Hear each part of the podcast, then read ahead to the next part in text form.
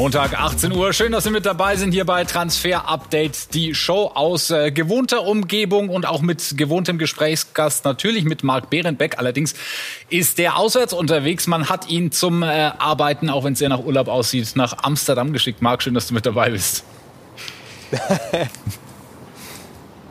Ja, und jetzt auf jeden Fall gutes Wetter, haben wir uns ein schönes Plätzchen ausgesucht, direkt an der Gracht. Ich hoffe, euch gefällt's. Ja, sieht wunderschön aus. Wir hoffen, dass du nicht übermäßig müde bist oder übermäßig viel Hunger hast. Und äh, weil Marc ja auch nicht jünger wird, haben wir uns äh, Verstärkung mit dazu geholt. Bayern-Reporter Florian Plettenberg ist heute mit in der Sendung. Werden wir dann auch in den kommenden Wochen unsere Reporter, die wir ja, bundesweit verstreut im Einsatz haben, immer wieder mal mit dazu nehmen. Flo, auch dir herzlich willkommen. Freut mich, danke, aber so jung bin ich auch nicht mehr. Heute in Transfer Update die Show. Die Gerüchteküche bei den Bayern brodelt. Welcher Deal ist heiß, welcher nicht? Wir klären auf. Außerdem Kehrer, Draxler und Werner. Im Verein nur Ersatz müssen sie für einen WM-Kaderplatz wechseln. Und großer Bedarf beim BVB. So könnte Schwarz-Gelb künftig auflaufen. Das und mehr jetzt in Transfer Update die Show.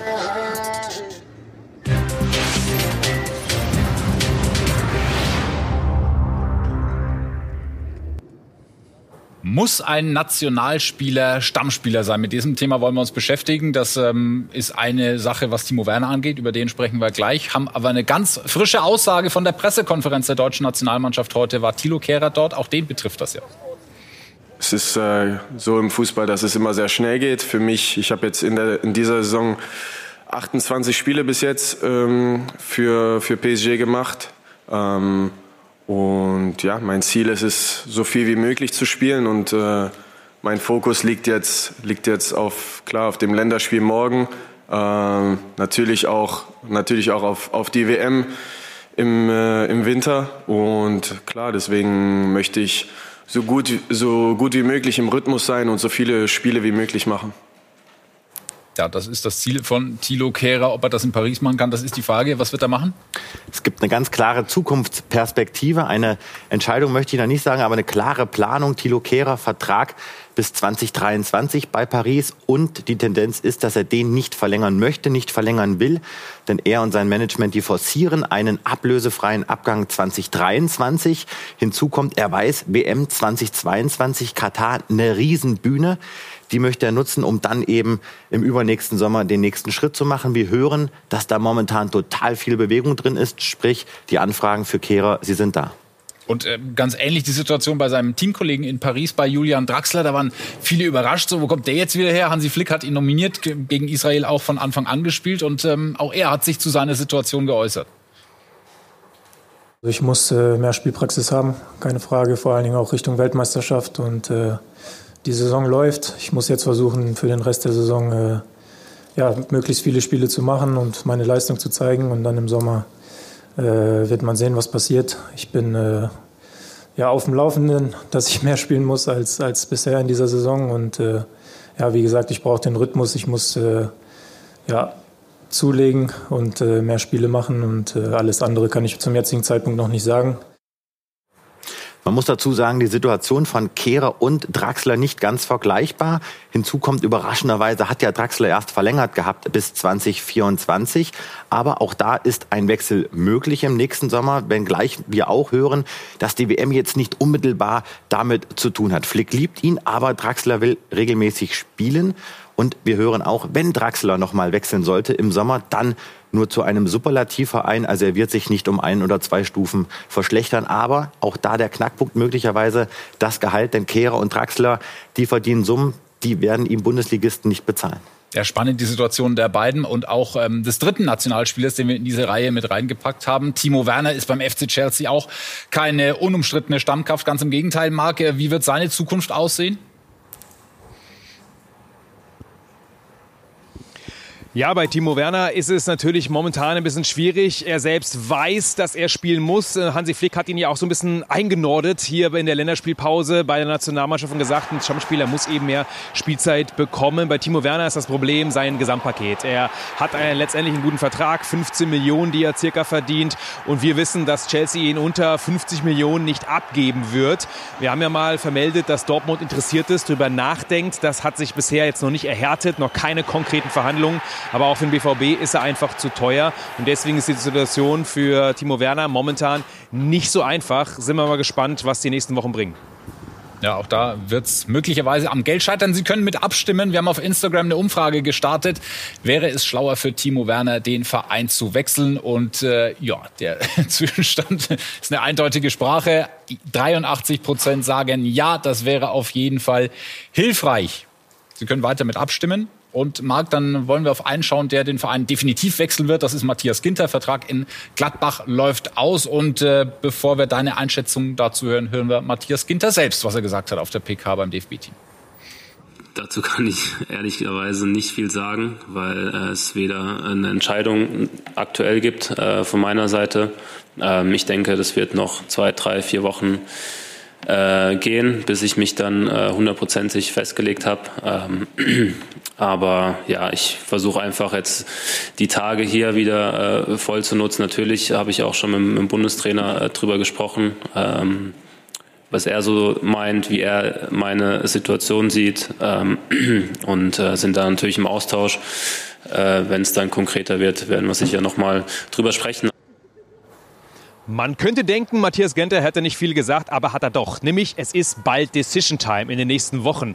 Und warum hat er sich noch nicht entschieden? Weil, so hören wir, er schon noch auf diesen Top-Club pokert und die sind in der Planung noch nicht so weit. Sprich, Bayern ist nach wie vor Thema. Barcelona hat ihn schon auch auf dem Zettel, aber eben nicht ganz oben. Und dann gibt es viele Anfragen. Roma, Inter, Atletico. Irgendwo wird es ihn hinziehen, In- und Ausland. Noch ist alles völlig offen und man spielt so ein bisschen auf Zeit für diesen einen Top-Club. Und dann haben wir noch Nico Schlotterbeck. Marc, wie wird äh, seine Zukunft aussehen? Ja, auch eine ganz heiße Personalie in der deutschen Nationalmannschaft. Und das ist völlig überraschend. Auf der Pressekonferenz hat er gesagt, dass ein Wechsel wahrscheinlich ist. Also das ist etwas Neues. Bisher hat er ja gerade den Verbleib in Freiburg immer wieder auch unterstrichen. Aber man merkt einfach, dass er schon mit den Hufen schart. Da ist Dortmund nach wie vor ein Thema. Die Frage ist immer noch die Ablösesumme. Schlotterbeck will gerne in Deutschland bleiben. Und da sind nur Bayern und Dortmund eigentlich die relevanten Vereine. Deswegen heiße Personalie. Aber diese Aussage, ein Wechsel eher wahrscheinlich, das ist mal ein Ausrufezeichen. Ja, das ist also schon äh, ja, eine, eine kleine Kehrtwende zumindest vergleicht äh, zu den vergangenen Wochen. Wir schauen mal auf die teuersten Spieler, die Deutschen, die teuersten Spieler, die Top Ten. Da ist Nico Schlotterbeck noch nicht mit dabei, aber dies äh, stellt sich wie folgt dar. Also, dass Josua Kimmich nach wie vor der teuerste deutsche Spieler ist vor Florian Wirtz ganz knapp und äh, ja, Kai Havertz, Timo Werner, die beiden Spieler vom FC Chelsea haben wir auch mit drin. Ilkay Gündogan bildet da den Abschluss. Ex-Dortmunder und ein vielleicht künftiger, der ist auf Platz 11 mit äh, Karim Adiemi, hat es knapp nicht geschafft, aber das wäre eine Personalie möglicherweise für den BVB. Da muss was passieren, das ist klar, hat auch unser Reporter Jesko von Eichmann festgestellt. In Sebastian Kehls Büro, da steht eine Taktiktafel und da stehen sicherlich nicht nur Namen, sondern auch noch Fragezeichen drauf von Positionen, die im Kader noch besetzt werden müssen. Zum Beispiel in der Innenverteidigung, ja, da kommt Niklas Süle, aber wenn Manuel Akanji den Verein verlässt, dann brauchst du einfach noch einen weiteren Innenverteidiger. Auch auf den Außenpositionen, gerade links, muss Sebastian Kehl eigentlich nachlegen, vor allem wenn Nico Schulz dann doch den Verein in diesem Sommer verlassen sollte. Ganz wichtig, die Sechserposition. Axel Witzels Vertrag wird aller Voraussicht nach nicht verlängert. Du brauchst dort unbedingt einen starken, einen spielstarken, aber auch einen aggressiven Sechser. Und in der Offensive brauchst du zwei Dinge. Einmal Tempo, Tempo, Tempo. Das fehlt dieser Mannschaft. Und du brauchst, wenn Haaland gehen sollte, und danach sieht's ja aus, unbedingt einen Stürmer, der dir im Prinzip eine zweistellige Trefferanzahl in der Bundesliga garantiert. Ja, und so könnte dann eine mögliche Dortmunder Aufstellung mit den Kriterien, die Jesko da vorgegeben hat, aussehen. Also vorne die Sturmspitze mit Daniel Mahlen und Karim Adeyemi. Elis Giri vom 1. FC Köln, über den werden wir gleich noch sprechen, haben wir damit drin. Und auch Nico Schlotterbeck und Niklas Süle, auch eine ja, namhafte Innenverteidigung. Wie kommt Jesko auf diese Namen? Er begründet seine Aufstellung so. Frage ist natürlich, wie möchte Marco Rose Fußball spielen lassen? Aggressiv, mit Pressing, nach vorne gewandt. Und da würde meiner Meinung nach diese Rautenaufstellung sehr gut passen. Du hättest vorne mit Malen und Adiemi einfach zwei, die den Turbo anschmeißen können. Nicht nur mit dem Ball, sondern auch gegen den Ball. Äh, Skiri ist einer im Mittelfeld, der mit seiner Laufstärke und Aggressivität viele Löcher zumachen kann. Ja, und hinten mit Niklas Süle und Nico Schlotterbeck, das wäre auch spielerisch eine richtig starke Innenverteidigung. Und für mich dann auch ein richtig starker BVB. Dortmund braucht also auf jeden Fall ein paar Spieler und einer könnte der Kölner Skiri sein. Der Name ist gerade schon gefallen. Wir haben nachrecherchiert und können sagen, es gibt noch keine konkreten Verhandlungen mit dem Lager Skiri und Borussia Dortmund. Aber ja, er ist auf dem Zettel, genau ein Spielertyp, der bei Dortmund reinpassen würde, von der Spielauffassung, von der Aggressivität. Aber wir hören übrigens auch, Leverkusen ist ebenso durchaus interessiert. Also Skiri spielt eine tolle Saison bei Köln. Ein Wechsel im Sommer stand heute eher wahrscheinlich, aber noch sind die Verhandlungen nicht eingeläutet. Und dann haben wir noch ähm, die Tipps an Sebastian, die wir mitgebracht haben. Das ist unser kostenloser Service für Vereinsverantwortliche. Marger, wie sieht's da aus? Ja, und wir haben einen Youngster, der schon ein paar Mal gefallen ist, 19 Jahre, Start Rem und er ist natürlich ein Stürmer, den man holen muss, meiner Meinung nach, wenn man ihn kriegen kann. Ganz so teuer ist er nicht. Er bringt alles mit. Er hat nicht nur das Gardemaß, er hat einen starken Kopfball, er kann Zielspieler sein, er ist aber auch schnell, hat letztendlich auch die Dribbling-Skills. Also einer, den man definitiv auf dem Zettel haben muss. Ja, es gibt einige Top-Vereine, die ihn haben wollen. Allerdings hören wir, er will zu einem Verein wechseln, wo er spielen könnte. Und auch wenn er noch jung ist und keine Garantie mitbringt. Ähm, er ist ein Spieler, der jetzt zu Dortmund perfekt reinpassen würde in diese Talente-Dynamik, ähnlich wie zum Beispiel Jude Bellingham, der auch schon relativ jung Spielpraxis bekommen hat. Richarlison kennen wir alle. Allerdings ist Everton ja auch ein Verein, der vielleicht absteigt und äh, das könnte eine Möglichkeit sein, ihn zu kriegen. Da könnte man drauf schielen bei Borussia Dortmund. Er ist natürlich ein sehr spielstarker, neuner, anderer Typ, aber auch einer, der bei Dortmund perfekt für Tore zuständig wäre, gerade weil er die auch garantiert und noch kein Talent ist, sondern schon ein fertiger Stürmer. Auch wenn er momentan von der Torquote in der Premier League zurückbleibt hinter den Erwartungen und deswegen unter anderem ja auch sein Verein momentan eine schwere Saison hinter sich hat. Und es fehlt Tipp Nummer drei. Äh, Flo, der kommt von dir. Das ist eine ganz spannende Personalie auch. Absolut. Jonathan David, Kanadier, erst jüngst qualifiziert für die WM in Katar. Riesenspieler beim OSC Lille, dort ein absoluter Leistungsträger, bringt alles mit, um die Dortmunder zu verstärken. Hat Power, hat Wucht, hat Schnelligkeit. Würde sicherlich auch sehr, sehr gut zu Karim Adiemi passen. Das Problem ist der Preis. 45 bis 55 Millionen Euro wird er kosten. So wurde es uns auch bestätigt. Er möchte im Sommer wechseln. Er möchte zu einem Verein wechseln, Jonathan David, der in der Champions League spielt. Dortmund, David, aktuell kein Thema, aber wir haben gehört, seit 2018 bereits haben die Dortmunder ihn auf dem Zettel, allen voran Chefscout Markus Pilawa. Zurück bei Transfer Update, die Show. Das hier sind die Gesichter zu den Namen, die in den letzten Tagen und Wochen rund um die Selbener Straße kursiert sind oder äh, immer noch kursieren, wie in einigen Fällen von äh, zum Beispiel Matthias Ginter, Antonio Rüdiger, da ist ja auch noch nichts fix. Und wir haben diese ganzen Namen mal gepackt und in eine Gerüchte-Elf, so haben wir es getauft, äh, gesteckt. Und da gibt's natürlich für einzelne Positionen auch mehrere Bewerber. So sieht diese Elf aus oder könnte sie aussehen. Das wäre eine mögliche Aufstellung, die wollen wir mal ein bisschen äh, durchsprechen, auch mit Marc Behrenbeck, der für uns in Amsterdam ist bei der Nationalmannschaft. Marc, und wir starten mal rechts hinten auf der Verteidigerposition. Da gibt's viele, viele Bewerber und Nussair Masraoui ist einer, ja, der gute Karten hat.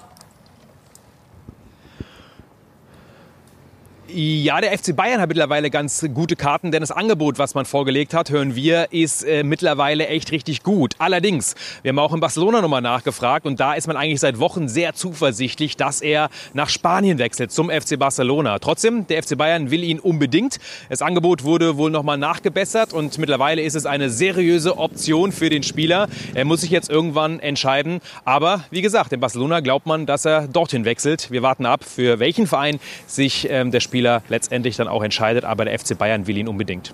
Und im defensiven Mittelfeld sehen wir Ryan Grafenberg von Ajax Amsterdam. Der steht äh, nach wie vor auch auf der Liste des FC Bayern. Transfer, der Sinn machen würde, Pletti, aus deiner Sicht? talentierter Spieler, jemand, der sich extrem entwickeln kann. Man würde sagen, das ist der Spieler für Julian Nagelsmann, bringt alles mit, um den FC Bayern zu verstärken. Meine Meinung, er ist für mich jetzt nicht der Spieler, auf den ich mich zuerst konzentrieren würde, weil der FC Bayern meiner Auffassung nach andere Baustellen gerade hat als die Position im zentralen Mittelfeld. Liegt aber auch daran, dass sich verschiedene Personen noch nicht committed haben. Sprich, es ist unklar, was passiert mit Tolisso und mit Marco Rocca. Ganz entscheidende Personalien, die wieder mit Grafenberg zu tun haben. Ich habe Marc, hab schon im Hintergrund gehört, dass der, dass der ein bisschen eine andere Ansicht ist.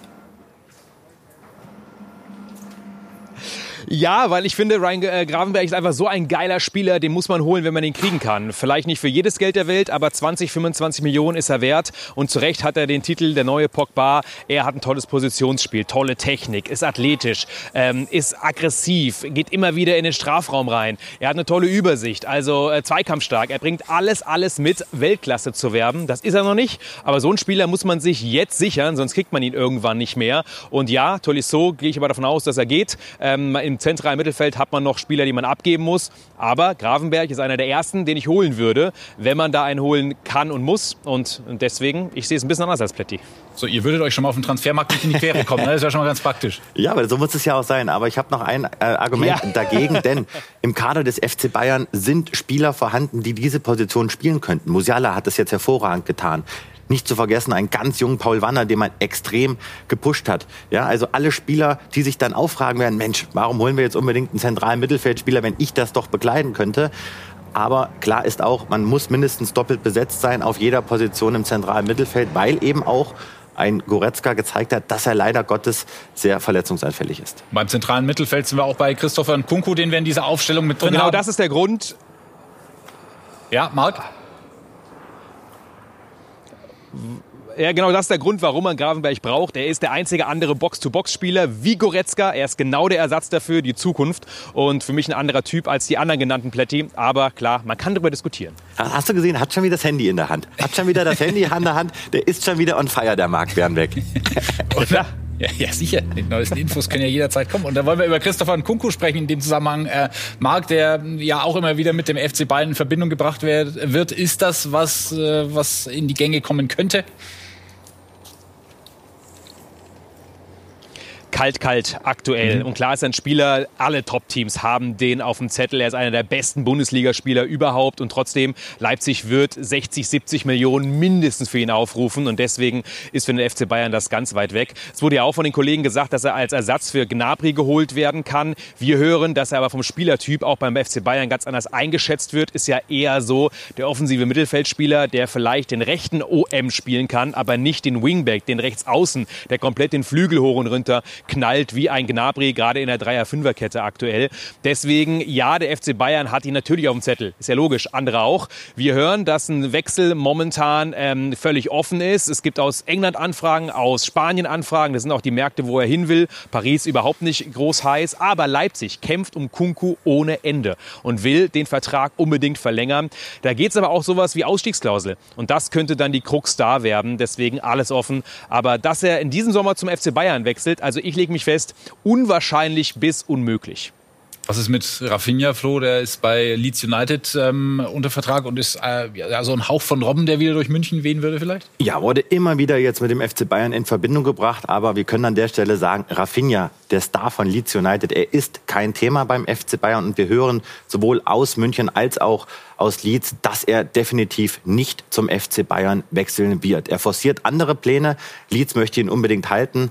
Robin Koch hat es bei uns im Interview auch gesagt, ein Spieler, der jeder Mannschaft gut zu Gesicht stehen würde, aber auch der zu teuer. Und das ist wirklich eine Position, da hat der FC Bayern momentan keinen Bedarf. Alles konzentriert sich auf eine Vertragsverlängerung mit Serge Gnabry. Deswegen auch die weiteren Alternativen, wie zum Beispiel Anthony von Ajax Amsterdam, auch momentan kein heißes Thema beim FC Bayern. Über die Torhüterposition lässt sich natürlich auch immer schön sprechen bei den Bayern. Alles, was hinter Manuel Neuer passiert, ist interessant. Stefan Ortega ist ein Name, der da immer wieder fällt. Wie ist da der neueste Stand? Da ist unsere Information, dass es einen neuen Interessenten gibt für Stefan Ortega. Etwas überraschend sicherlich für unsere Community, denn der FC Augsburg, der gibt richtig Gas. Es heißt, dass es richtig, richtig heiß sein soll. Ähm, Augsburg möchte sich auf der Nummer eins neu verpflichten. Ist man mit dem vorhandenen Personal aktuell nicht zufrieden. Er ist ablösefrei. Er ist jetzt in einem Alter, wo er den Schritt auch machen kann. Aber die Bayern, auch die mischen da noch etwas mit, denn die Nummer zwei ist weiterhin vakant. Ortega hat noch keine Entscheidung gefällt. Er wird aber nicht zu Augsburg wechseln, wenn die Augsburger absteigen sollten. Also auch da kann es jetzt noch ein bisschen dauern. Aber Augsburg mit, mischt mit. Leverkusen hat angefragt. Die Bayern sind weiterhin im Rennen. Aber zuerst stehen jetzt mal Gespräche mit Sven Ulreich an beim FC Bayern. Die folgen in den nächsten Tagen. Und klar haben wir natürlich auch äh, Paulo Dybala in dieser Aufstellung mit dabei. Der ist ablösefrei zu haben im Sommer. Den musst du ja mit auf dem Zettel haben. Und wir hören dazu mal den Geschäftsführer von Juventus Turin, Maurizio Arrivabene. Mercato di gennaio, quindi con l'arrivo di Vlaovic bei uns hat sich im Januar mit dem Transfer von Dujan Vlahovic einiges geändert. Unsere ganze Ausrichtung im Spiel. Bei Juventus stehen Veränderungen an und Dybala steht nicht mehr im Zentrum dieses Projekts. Deswegen haben wir nicht verlängert. Einen Vertrag zu geringeren Bezügen wollten wir ihm auch nicht anbieten. Das wäre respektlos ihm gegenüber. Er hat sieben Jahre hier gespielt und ist natürlich ein Spieler mit großen technischen Möglichkeiten. Also das ist die ja, Begründung, warum es für ihn bei Juventus Turin nicht weitergeht. Ganz interessante Personalie aus dem äh, Nachwuchs der Bayern, kann man sagen. Christopher Scott, was ist mit ihm? Absolut, ein Riesentalent, hat schon sehr, sehr oft gezeigt, was er kann. Ich habe ihn sehr oft auch im Training beobachten können. Schnell, physisch, stark, 19 Jahre jung, ganz interessante Nummer. Mhm. Wir haben ihn zunächst mal haben wir erblickt, dass sein Manager Christian Nerlinger, allseits bekannt, früherer Bundesliga-Profi, eine Bayern-Legende mit dem Vater von Christopher Scott, der sich übrigens auch Christopher nennt, und dem besten Freund der Familie hier ins Büro geht, zu Marco Neppe, zu Jochen Sauer. Und wie wir hören, auch Salihamidzic war später dabei. Um was geht es? Christopher Scott hat noch einen Vertrag bis 2022 beim FC Bayern. Die Münchner haben eine einseitige Option, können ihn verlängern, wann sie das möchten. Aber Scott möchte regelmäßig spielen. Der plant eigentlich den nächsten Schritt zu machen im Sommer. Er träumt von der Premier League und wir wissen, dass es schon seit längerem Gespräche gibt mit Premier League Verein Brentford und mit Schottenclub Celtic. Kommt jetzt ein bisschen drauf an. Ein mögliches Szenario wäre, der FC Bayern sagt, ja, wir lassen dich gehen, wir ziehen die Option. Dann allerdings gibt es noch eine kleine Ablöse, vielleicht im Bereich der 500, 600, 700.000 Euro. Die Bayern sind happy. Scott wechselt, kann regelmäßig möglicherweise spielen und die Bayern sichern sich eine Rückkaufoption zu, was durchaus gang und gäbe ist in diesem Bereich. Auch mehrere Bundesligisten sind dran. Deswegen stand jetzt, ich gehe zu 100 Prozent davon aus, dass Christopher Scott den FC Bayern in diesem Sommer verlassen wird. Und dann haben wir auch noch ein paar Nachrichten aus der Bundesliga und die Bielefeld-Fans werden sagen, lasst unseren Kader in Ruhe, weil über Stefan Ortega haben wir schon gesprochen, aber können wir nicht. Da drängen sich doch ein paar Namen auf, wie Patrick Wimmer zum Beispiel. Absolut. Der Leistungsträger bei Arminia Bielefeld unserer Information nach ist Wolfsburg ganz, ganz heiß ins Rennen eingestiegen. Intern wird er als sehr, sehr interessanter Spieler bewertet und er ist im Scouting-Prozess bei den Wolfsburgern total hoch angesiedelt. Es gibt bei ihm eine Ausstiegsklausel, die ist niedriger beim Abstiegsfall, etwas höher als beim Klassenerhalt, also etwas höher im Fall des Klassenerhalts. Er könnte zwischen 5 und 10 Millionen Euro kosten. Da rechne ich ganz stark damit das eben Wimmer im nächsten Sommer für den VfL Wolfsburg auflaufen wird. Aber es gibt noch eine Personalie. Ruben Vargas nämlich vom FC Augsburg, auch der äh, auf der Wolfsburger Einkaufsliste? Steht er definitiv, wird intern bewertet als Spieler, der enorme Geschwindigkeit hat, zu hören, dass diese Brutalität in der Geschwindigkeit, das ist etwas, das möchten die Wolfsburger gerne haben. Er spielt eher auf der linken Außenbahn will man eher einer für rechts außen. Ich rechne nicht damit, dass sie beide Spieler verpflichten. Auch da kommt es ein bisschen darauf an, kann VW richtig investieren, auf, auch aufgrund des Ukraine-Kriegs, Kurzarbeit, das ist sehr politisch. Aber ich rechne da eher damit, dass die Wolfsburger voll auf Patrick Wimmer gehen. Und dann schauen wir noch in die zweite Liga. Auch da ein Mann, der sich äh, aufdrängt, der will mit Werder Bremen hoch in die Bundesliga. Marvin Duksch, wie seine Situation aussieht, auch die künftige. Dazu hören wir unseren Reporter Sven Töllner. Marvin Dukschs Bekenntnis zu Werder ist noch recht frisch und war stabil. Aber was ist es wert? Vertrag bis 2024, Ausstiegsklausel über 5,5 Millionen? Unbestätigt, aber vielleicht auch gar nicht so entscheidend. Der Torjäger hat sich mit seinen Leistungen in dieser Saison einen Erstligamarkt erschlossen. Kaum denkbar, dass Werder ein lukratives Angebot ablehnen könnte. Der Spieler selbst ist 28 und auf dem bisherigen Höhepunkt seiner Karriere. Die Konstellation für einen großen Vertrag bei einem kleineren Erstligaklub oder womöglich ist der Ex-Dortmunder sogar auch interessant als Edelbackup für Vereine aus dem oberen Tabellendrittel.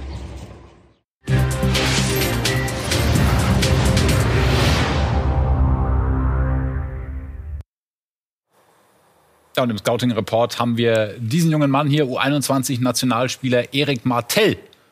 Und auch dazu haben wir eine Einschätzung.